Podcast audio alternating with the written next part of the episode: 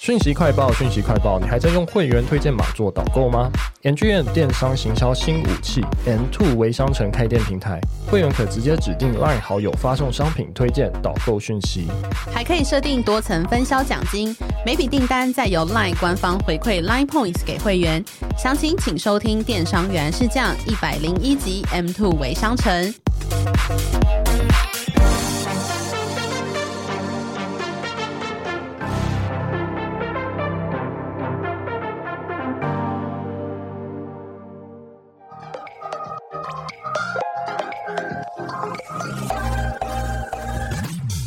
想了解经营电商的美感吗？让各界电商领域专家把最精华的实战经验说给你听。电商原来是这样，陪你一起创造巨额营收。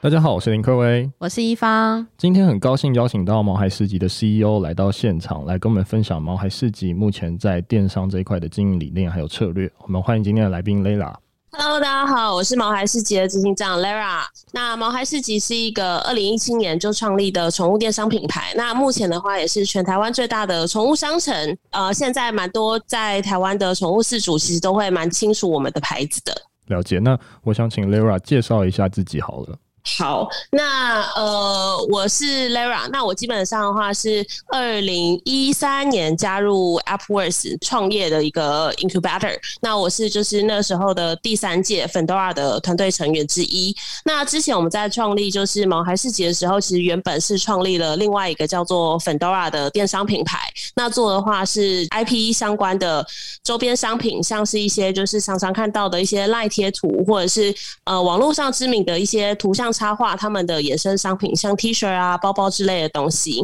那后来呢，会创办毛孩市集，其实刚好是因为有一个契机，是我们在原本的粉豆啊这个项目上，就是电商成长上有遇到一个程度的瓶颈。那那个时候呢，刚好是团队想要找另外一个新的事业去做发展。那原本的我们的呃粉豆啊这一块，其实就是没有回购相关的东西，可以让我们能够持续增长上去。所以我们在切换。就是产业的时候，我们其实就在想说，哎，哪一个到底是哪一个产业是在电商上是有高度回购性的？那刚好又比对到我们自己的会员资料库里面有发现，很多的会员都很喜欢买狗狗、猫猫插画的 T 恤，所以我们后来就研究了一番，就是宠物产业，后续才把我们的重心转到就是毛孩市集这个电商平台上。哎、欸，那我其实蛮好奇，因为其实刚才 Lara 有讲说你是 AppWorks，就有点像是我的学姐啦。那为什么当时感觉走转走转的这么的大？就是因为我知道 Fendora 现在其实还在经营啊。对，Fendora 现在目前还是由我们另外两个合伙人在经营的。了解了解，所以等于说当时 Fendora 是因为它的回购率不太高，所以才开始做一个周转去做毛孩市集这个项目。对，然后那时候的 Fundora 其实比较重要的是，它会非常吃 IP。那 IP 如果带货能力很强，那可能就会中。那 IP 能的带货能力如果没有到这么高的水平，那它可能的业绩落差就会到很大。那以一个就是电商的经营业者来说，这个是高度不稳定性的事情。然后我们其实是算是呃没有自己的能力，反而是高度依赖 IP 的状况。所以后来在讨论就是我们要新做的一个 business，我们就是想要哎，是不是有能力是可以。可以直接来累积在我们身上的，所以后续就切入到就是宠物这一块。哎、欸，那 Lara 你自己有养宠物吗？我有养猫，它现在躺在旁边。了解，所以这也是为什么当时你会想说从创办毛孩市集，然后开始卖宠物食品、零食等等的东西吗？呃，这也是其中一个原因。那当初就是看到宠物市场这一块的时候，其实主要是当时在就是整个人通类的，就是网络行销，Facebook 上面的操作，其实都还是蛮有成长期和成长空间的。那我们那时候就发现，就是人类用品上面其实有大量的行销操作是在 Facebook 上面，然后有很多品牌在那时候崛起。可是相较而言，就是宠物市场这一块，其实的宠物厂商相对而言，就是行销资讯能力都是比较偏弱的。那我们那时候在团队，其实电商的能力本身就蛮蛮不错，就是在那时候，无论是行销或资讯的能力都很强。那所以刚好是利用到这块产业，当时是比较不足的这一块，就切进去，所以也帮助我们在过去的这几年之内，就是快速的成长到一个蛮大的一个规模。好，那想要了解一下，就是呃，目前在毛孩市集上面有看到很多类似宠物食品啊、零食用具啊等等，都还蛮多样商品的，还有看到保健食品啊等等。那想要问一下，呃，目前最热销的会是哪一类的产品呢？以宠物的商品里面的话，其实最大部分都还是在食品，因为其实食品是宠物每天醒来它就会一定要吃嘛。那像这一次的，就是像这两年整个的疫情影响，就是我们其实反而是逆势增长的。其实也是因为宠物食品的这个类目里面，它其实是属于民生必需品的范畴。那它的业绩它其实是相较而言蛮稳定的，只要毛小孩它没有过世的状况下，那饲主其实就会需要持续的不断买。那这部分其实是应该占宠物的整个商品里面，大概会占到五十 percent 的营收。了解，所以等于说宠物还是以食品，因为毕竟民以食为天，或是宠物也是食以食为天嘛。那大概还有看到什么样的数据嘞？就是什么样的东西还是在毛孩上面其实是蛮热销的东西。近几年来，我们有发现一些蛮特别的现象。过去可能在宠物饲养，饲主会是以干粮、干饲料这些比较好保存的商品为主。但是近年来，因为呃消费习惯上面，宠物饲主越来越重视毛孩的健康。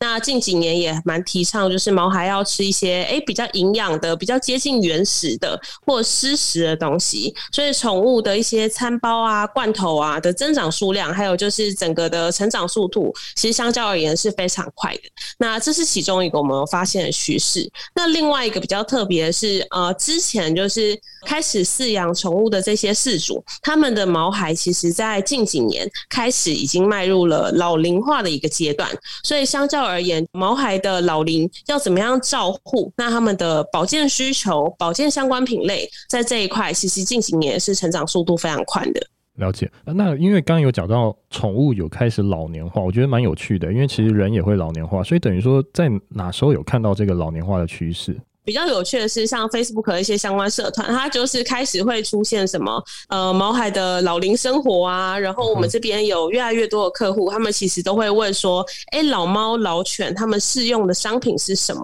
那另外一块的话，是我们网站上面的一些相关点击数据，因为我们食品其实也是有切分族群的，那这方面的增长比例也越来越快，对，所以我们其实有发现这一块的成长趋势其实是还蛮明显的。了解，那因为从报道可以知道，毛孩市集有使用一套叫做网站即时客服系统这样的一个东西，那可以跟我们分享一下这个系统是什么样的一个情况吗？宠物这边它有一个状况是，它其实在呃网络的一些相关资讯上，它其实目前还是没有像就是人通的资讯，像 FNCG 品类的资讯来的这么透明。所以呢，在宠物这边的销售，其实会蛮重视售前的销售。那实体宠物店为什么这么热门？其实某一部分原因也是因为店员可以去协助顾客解决很多问题。那我们当时去引进了这一套即时客服系统，它其实是一套。结合呃行销还有客服的一套就是软体。那毛孩这边的话，我们目前其实在使用上是非常大量的。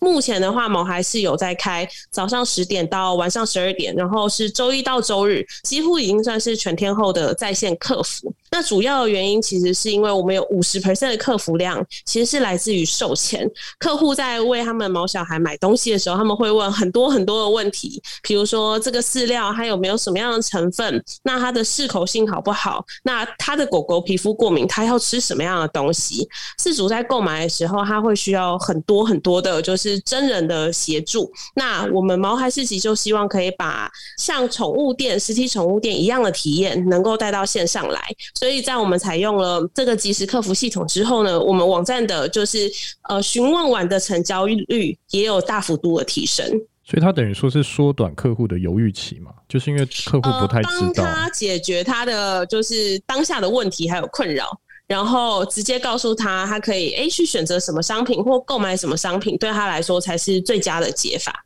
因为很多的宠物饲主他们其实是不知道自己应该要买什么东西给他们家的毛小孩的。所以等于说是有一个专业的，不管是呃兽医，或是不管是专业的一些宠物知识比较强的客服在来做回答。对对。那我们看到在毛孩市集的网站上面也可以看到非常多的文章。那我也知道说毛孩在做社群其实做得非常的好，不管是任何的东西。那文章对毛孩市集的转换率有什么样的帮助吗？我们文章其实应该算是近几年才有开始在 做的一件事情。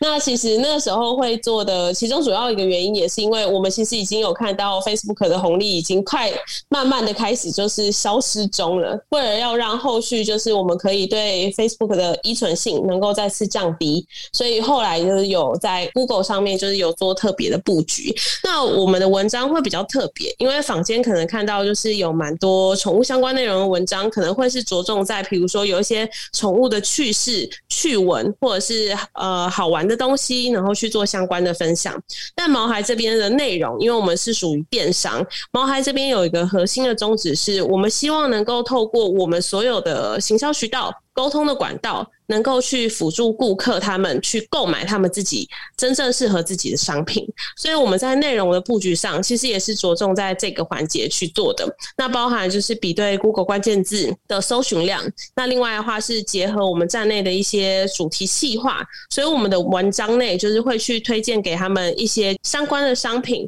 那让客人是在更了解商品的状况下，然后去做一个购买上面的决策。所以跟一般坊坊间文章可能会有。落差比较大的是，我们的文章在电商上面的转化率相对而言比一般的内容是高的。那如果在 Google 经营类似 SEO 上面来说，就是除了文章的布局之外，你们有做一些其他的一些行销的方式吗？Google 上面有的功能，我们应该都有做。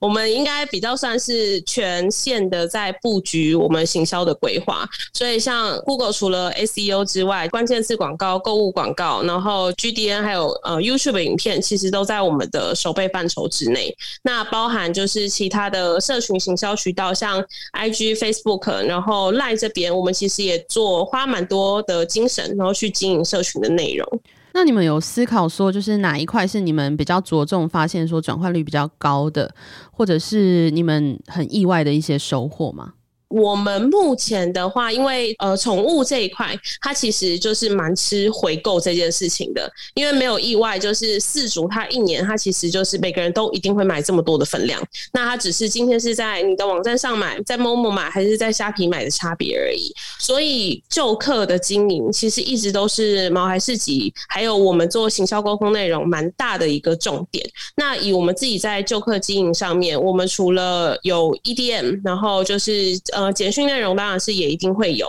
那另外之外，就是网站上的一些活动企划内容，我们也会针对就是旧顾客的参与程度还有兴趣程度去做调整。那另外的话，我们的旧客的整个的流量池就会是放在我们的 LINE 上面。那 LINE 上面，我们其实除了促销活动之外，也会放一些知识性内容，然后可以帮助客人去理解商品、了解购买选择的一些图片。那让客人就是在看完 LINE 之后，会更想要就是到毛孩市集去选择他想要的东西。那这是我们在行销布局上可能跟其呃其他家会比较不一样的一个地方。哎、欸，那我想问一下学姐，就是旧客的回购比率可以大概知道吗？就是如果说毛孩这样经营社群啊，经营很多地方，那他这样的回购比率大概多高？呃，我们之前的话，现在目前旧客的消费占比大概会是占到七十五 percent 左右，就是七十到七十五 percent 左右。对，所以其实是蛮高的。那我们的行销指标的追踪，其实都会是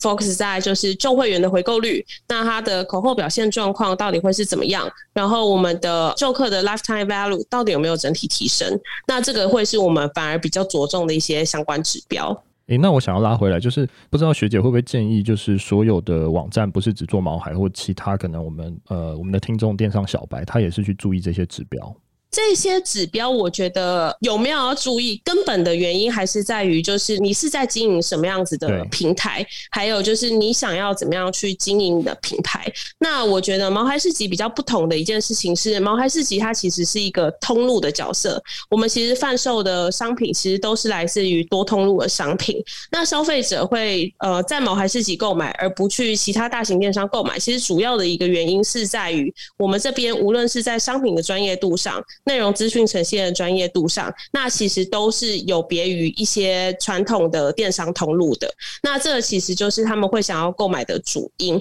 如果是以我这边来去建议其他的品牌去做经营的状况下，我会建议是先厘清一下，就是你的品牌到底有什么样子的竞争优势。那另外的话是每一个通路或者是每一个行销渠道经营上面来说，对你来说的目的到底会是什么？那以毛孩市集从呃，我们从大概可能月营收只有小小的十万，然后成长到今天这个规模，其实主要就是在每一步我们在制定策略上面，我们都蛮清楚，我们利用这个渠道，还有做这个行销沟通目的到底是什么。那后面的话才一步一步去涨到这个阶段。那很好奇，就是毛孩这个宠物市场这个领域来说，有什么样的一些淡旺季，或者是你们在做这些行销企划的时候，有什么样的思考策略呢？比较特别的一件事情是我们是有淡旺季的，但是是呃属于毛孩市集自己的淡旺季。那毛孩市集的旺季其实就是呃我们会有四月、七月的宠物展是我们的旺季。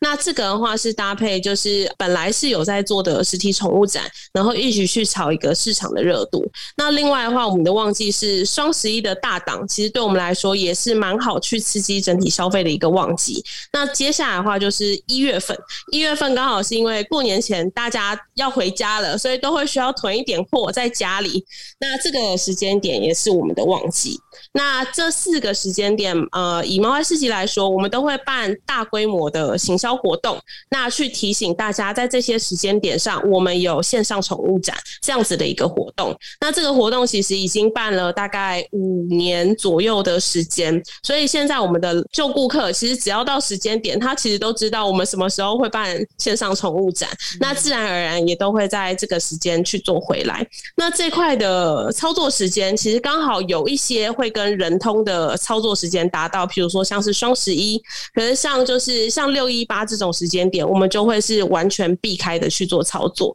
那这样的话也可以避免掉，就是我们在广告上面的一些竞价的问题。学姐，其实我蛮想问，就是面对很多的大型电商平台或其他宠物电商贩卖的业者，毛孩市集本身有什么样的差异化吗？刚刚其实有提到，就是。毛孩市集它其实是一个专业的宠物通路，虽然它最大的差异就是在于我们能够理解还有了解宠物相关资讯，其实是比就是一般的大型通路呃相差非常大的。我讲一个情境是，譬如说狗狗皮肤有问题，你想要去购买一个商品，你如果是到毛孩市集上面的话，我们可能会有呃所有相关不同的品牌在上面，那可能会有就是介绍品牌的特色是什么，那就是它是适用在什么样子的，就是犬种或状况下去做。使用的，比如说它这个品牌是 CP 最高，或是它是成分最有效，那还是说因为它是复方，所以最能够针对比较不喜欢喂食单方的四组来的方便。那像这一些种种的疑问或解答，那其实都是毛孩市集能够去提供的。那如果是以大型的电商来说，他们其实基本上拼的就是价格，通常只有品牌知名度高的一些品牌在大型通路上才能够获得比较好的销售量，但以毛孩市集来说，因为我们对宠物上面的 know-how 比较多，所以我们在商品的介绍上，我们的消费者其实是很容易，因为我们说了就是这个东西它优点在哪里，状况是什，适合什么样子的宠物，而创造就是额外的一些销售。那这些其实就是毛孩市集会跟大型电商非常大的其中一个差异。诶，那因为我常常看毛孩的粉钻，因为我常常看到就是你们小编真的很活泼。我想要问的 第一个就是小编为什么可以找到这么活泼的小编？那第二个就是因为你们有在主推，就是一个月一个月的订阅箱，当时为什么会想到说订阅箱这样子一个服务？刚刚说的那个订阅箱是毛孩市集的那个招牌商品，我们其实从来没有推过自制商品，它就是唯一一个从以前到现在一直都有在推出的自制商品。那它其实的契机其实蛮有趣的，是因为我们那时候在推呃宠物商品的时候，我们刚好有参考了几个国外的案例。那时候就是美国还有中国，他们其实都有一个这样子宠物盒的相关服务，但是在落实到就是台湾在地化的时候，我们发现，就是台湾的饲主其实是喜欢换饲料的，所以像美国的宠物盒或中国宠物盒，他们都是会包含饲料在里面的。那这种状况就不太适用于台湾的整个情境，所以那个时候我们就发现，哎，台湾饲主会有那种很喜欢尝鲜，很喜欢哎试试看好玩的，就是吃喝玩乐好玩的东西给他们家的狗狗。那我们会希望就是能够把这样子的一个惊喜的体验能够带给我们的饲主，所以就有了我们的招牌零食盒这样子的诞生。那这个盒子就是无论是在商品上面的新鲜程度，或者是丰富程度，其实都是远超于它本身就是这一盒的定价价值。所以常常会有四组买完之后就觉得，哎，这一盒就是很丰富、很划算，而且他可能都不用烦恼他要再去选什么东西。那这商品其实就是我们的招牌商品。那一直从以前销售到现在，应该也有四五年以上的时间了。哎、欸，那它会有限量吗？还是它就是会一直的贩售？就是每一个月有限量吗？呃，它是每个月都有限量的。我们目前的话，应该是猫狗各五百盒，然后就只有那一期有，就是那一期结束之后就绝版了，就是下一期再见。那近期我们又把它盒子升级，然后就变成一个彩盒的形式，所以收到的时候其实就真的像是一个礼物盒一样，收到其实会觉得蛮开心的。了解。像刚刚还有问，为什么小编可以找到这么活泼的，还是什么样的技巧吗？我觉得主要还是来自于毛孩市集本身的文化。那毛孩市集，我觉得本身的文化有一个蛮大的基底，是一个是我们选的人都是呃，一个是有饲养宠物，然后是热爱宠物本身的。所以呃，我们的社群编辑，还有就是所有的商品或行销人员，他们无论是在投入选品上面，或者是就是在制作行销上面，他们其实都会思考到，就是哎，饲主会怎么想。那他们做的内容是不是事主会觉得就是喜欢的？那这个其实我觉得是毛孩市集文化上面一个很本质的东西，就是因为我们自己是饲主，所以我们很在意就是饲主本身他们自己的想法，还有他们真正的利害关系点会是什么。那另外一个话是团队活泼，其实其中有一个原因是我们是一个很支持尝试和犯错的团队。那毛孩市集会把百分之七十的基本盘去巩固好，百分之七十的行销都会是做稳扎稳打的行销布局，可是我们会花百分之三十的力气去做一些很创新的、很尝鲜的东西，无论像是直播或者是他们自己去介绍、拍摄影片，通常只要我们行销人员提案，都是可以过的。那通常没有被打枪的可能性，他们从尝试过程中就会学到一些相关的经验，那就会知道这个做东西做下去到底是有用还是没有用。那我们的团队的迭代速度其实就会相较而言非常快。那团队的因为因为自己做的东西其实都是自己看得到，那也会被市场印证，所以他们会愿意去提出自己想法的机会也越来越高。那我觉得这是我们团队上文化，我觉得经营的还蛮不错的一个地方。那想要问一下，就是对于经营宠物电商的一些业者来说，除了可以参加毛孩市集的一些行销之外呢，有什么样的方式是可以帮助这些宠物电商来进行行销呢？呃，我觉得以现在来说好了，其实现在所有的社群媒体，还有就是所有的行电商行销工具，其实是越来越讲求专业化的。那我会建议，就是如果是现在在有的新兴品牌，或者是希望能够拓展市场的新品牌，首先应该主要应该会是在就是通路布局上，一定要把知名的通路至少。商品都一定要铺下去，那这个是首先，呃，因为消费者如果需要看到你，需要接触到你，那你其实必须有一定程度的能见度，那这是其中之一。那另外一个的话是自己的一些行销上面的经营，其实还是要做到一定程度的。那像以数位网络上，其实会非常需要品牌，他们有自己的介绍，有自己的商品品牌的一些特点陈述的相关内容。那这些其实是在所有通路里面的一个基石。也就是说，通路里面可以带给你流量，可是如果你的商品介绍页或者商品特色本身的那个介绍页是没有太多琢磨的话，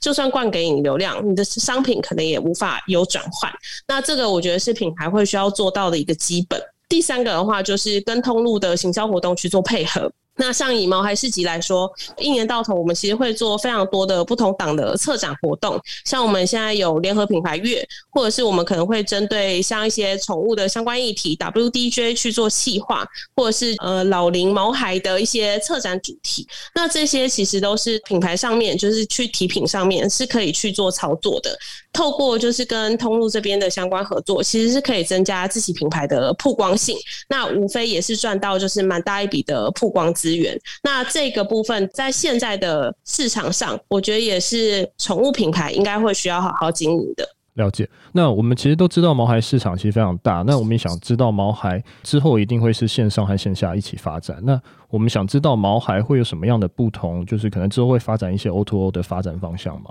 呃，毛孩市集目前 O to O 的发展方向，说实话，我们还在想。是，但因为本身我们其实现在其实是呃万达宠物，就是这个实体通路品牌旗下的其中一员。反而是我们现在是有在针对，就是我们的实体连锁体系宠物公园这样子的一个品牌，会是有后续 O to O 的相关布局。那这块也是我目前正在着手进行中的。所以后续的话，就是在宠物这块，我们为了要提供呃饲主更便利的服务，这一块的服务我们目前是已经有在研拟。那预计的话，应该可能会是明年会有相关的服务去做推出。了解。那学姐，我最后想要问，就是你对台湾宠物市场，你目前在看有什么样的方式是可以有新的品牌再来切入，或是有什么样的方式是可以在台湾可能可以再持续发展的？我觉得以现在台湾的宠物市场而言，我刚好上礼拜看到一个呃蛮有趣的数据，就包含我们自己品牌，还有相关通路的关键字，还有敬业通路的关键字，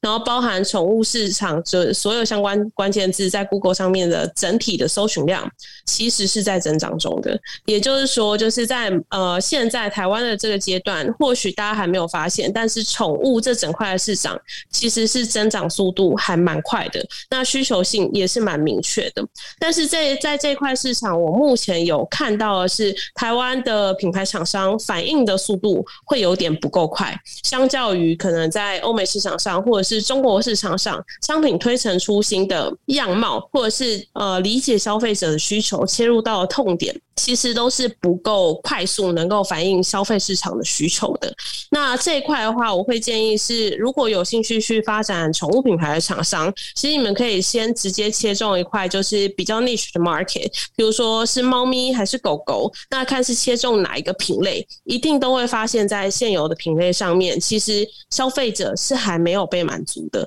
那这一块，其实我觉得就是在呃市场上蛮好的一个切入点。那只要切中。那一块，那有打到对的痛点，那其实这块品牌应该是蛮容易能够增长起来的。诶，那最后还要问，就是毛孩自己会自己自创品牌做东西吗？毛孩市集本身，因为它会是一个通路品牌的名称，所以我们目前的话，应该不会用毛孩市集去做自有一系列的开发商品，顶多是毛孩市集出品的赠品。因为很多很多的消费者他们是喜欢毛孩市集整个的品牌形象的，所以我们在每一次的档期活动，我们都有设计一些相关的赠品周边去做赠送。那自有商品的这一块，反而是就是我们公司的整体布局上，后续的话会有相关的规。